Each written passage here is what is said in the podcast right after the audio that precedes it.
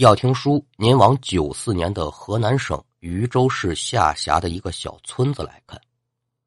说在村子当中有这么一个老实本分、务农为本的妇道，姓李，街里街坊的呢就喊她李大姐。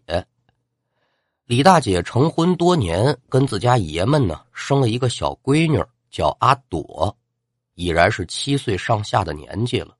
一家子人呢，这日子过得不算太富裕。但是非常的和睦。忽然有这么一天，李大姐呀在家里包玉米，有一个壮汉是脚不踉跄，噔噔噔，可就闯进了自家的院子，面带焦急之色。壮汉一进来，把李大姐吓一跳，定睛仔细观瞧，哦哦，认识，自己家的邻居。扔下手中的活计，可就问三才儿啊，慌里慌张的，这是出什么事儿了？李姐，这这这可了不得了！小小小小小红要生啊，那还不赶紧上医院？你渗着干什么呀？看这男人的样子呢，就是没经历过这种事情，有点麻爪自己家的媳妇儿要生孩子，找李大姐来帮忙。那书中暗表，这李大姐和小红两个人的关系啊，还真不一般，是发小，从小一块长大的。到了出阁的年纪呢，是各自找人家。要说人这缘分，您是不能不信。姐俩打小关系就不错，结婚之后居然还是前后院的住着邻居。两个人是脚前脚后结婚呢。现在李大姐家这孩子阿朵呀，七八岁了，小红这刚要分娩。具体说是什么原因呢？咱也闹不清。但是啊。现在听说好姐妹要生了，自然是不敢耽搁，帮忙找村民拉着人上医院生产。十月怀胎，一朝分娩，小红顺利的就诞下了一对双胞胎的儿子。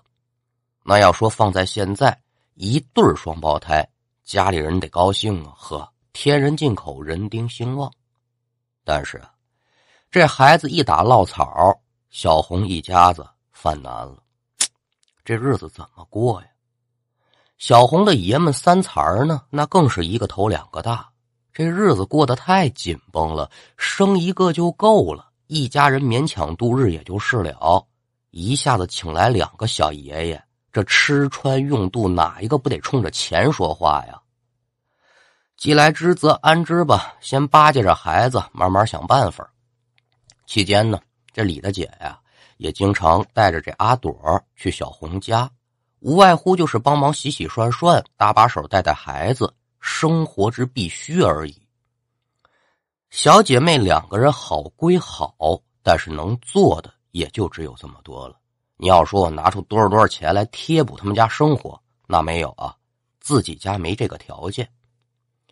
就这呀，小红一家子已然就是感恩戴德了。有这么一天。姐俩坐着聊闲话，小红这眼泪是比嘚儿吧嘚的，可就往下掉。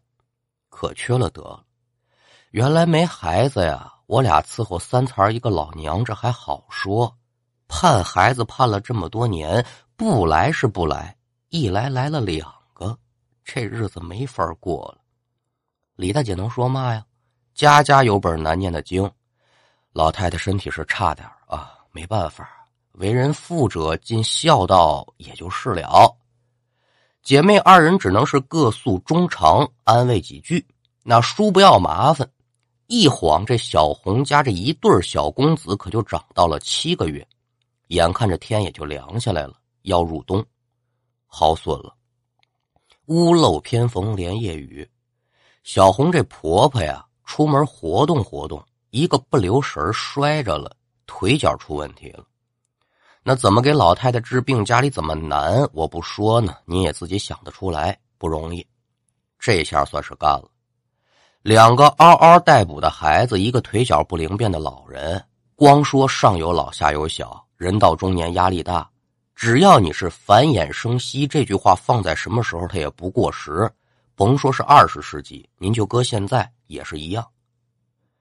小红两口子这天晚上哄睡了孩子，安顿好老娘，两个人叫做面面相关，各怀心腹事。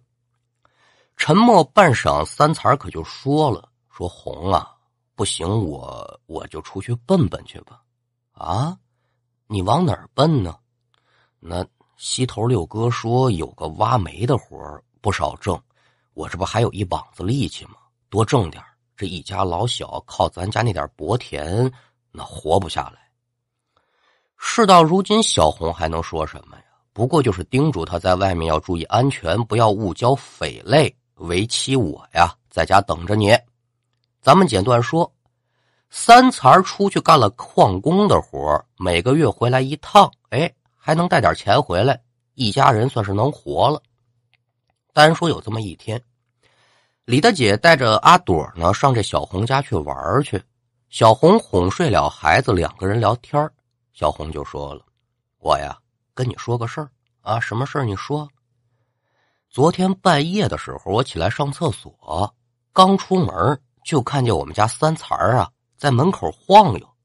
你说这冤家大半夜回来，他不进屋，这大冷的天把人给冻坏了啊！可说呢，我们家三才就是个死心眼儿，肯定是怕大半夜回来把孩子给吵醒了。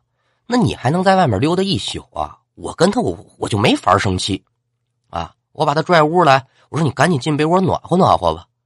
赶等我上完厕所回来，你猜怎么着啊？怎么着啊？人家老先生睡着了，我这一摸，冻得手脚冰凉。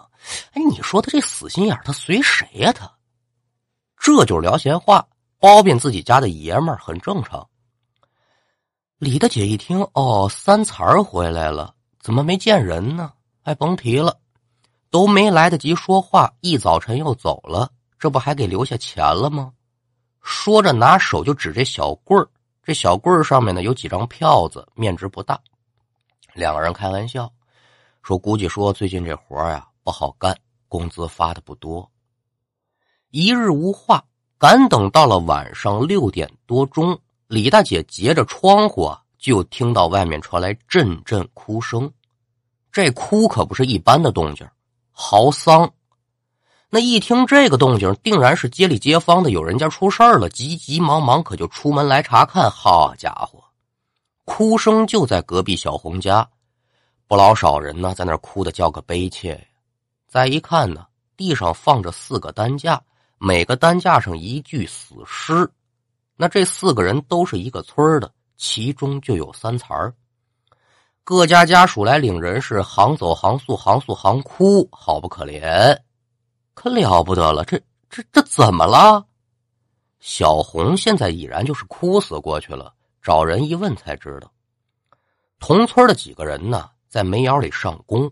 三天之前，这煤窑坍塌了。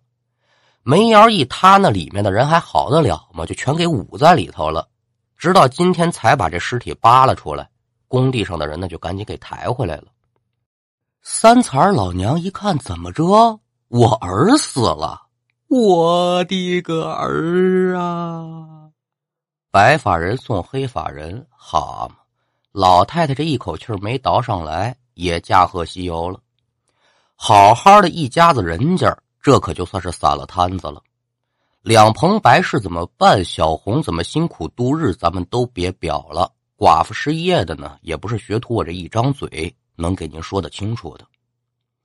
敢等所有事情安顿下来，有件事情可就值得琢磨一下了。三才是三天之前被埋在煤窑里的，那当天晚上这小红看见的人是谁呀？还有小棍上出现那几张票子是谁放下的？这事儿说不清也道不明。李大姐心里也画魂儿，但是只能好言安慰说：“你别多想了。”把两个孩子带好了，这才是要紧事儿。李大姐打那之后，就对自己姐妹更加上心了，没少给他们家帮忙，甚至于说还把自己家的粮食分给小红。就交朋友而言，这就够意思了。你说我有米山面山吃不尽喝不绝，我给你两口袋，那不算什么。自己家都不够吃，还能拿出来帮衬着朋友。杨左之交也就这个意思了。非止一日，小红家这孩子长到了一岁多，李大姐家呀出了点事。上手已然是有这阿朵了，现在呢又怀上了二胎。好家伙，计划生育国策正查的厉害呢。说吧，你是认罚款还是认堕胎？自己选，哪个也不选。既没钱呢，我也不想堕胎，那怎么办呢？提心吊胆，东躲西藏。只要一听说要来检查的了，好家伙，这李大姐呀，没办法，就只能躲到小红家去。一来二去啊，就有些个爱串闲话的人跟检查组说了：“你们去他家呀，找不着人，他就躲在邻居那小寡妇家了。到他们家一准逮住。”这个行为吧，我在传弄这个故事的时候呢，我就琢磨该怎么定义。说这村民积极配合计划生育国策，觉悟高，还是说他不顾乡里之情，不讲义气呢？搭着学徒，我也是岁数小点还真不好评判。总而言之吧，检查组这就算是猫着了李大姐藏身之所了。气势汹汹来到小红家，啪啪啪一打门，谁呀？检查组的，哎呦，可了不得了！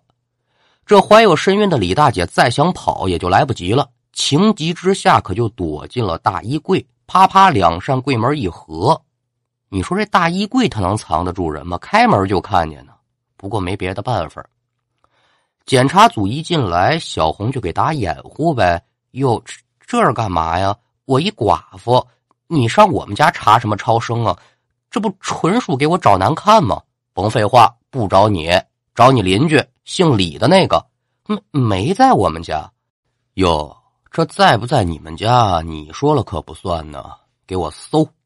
一行人是东翻西找，大衣柜、小厨斗，能藏人的地方可就都找了一遍，就差把这个顶棚挑开来看看了，一无所获。那这个事儿他可就邪了门了啊！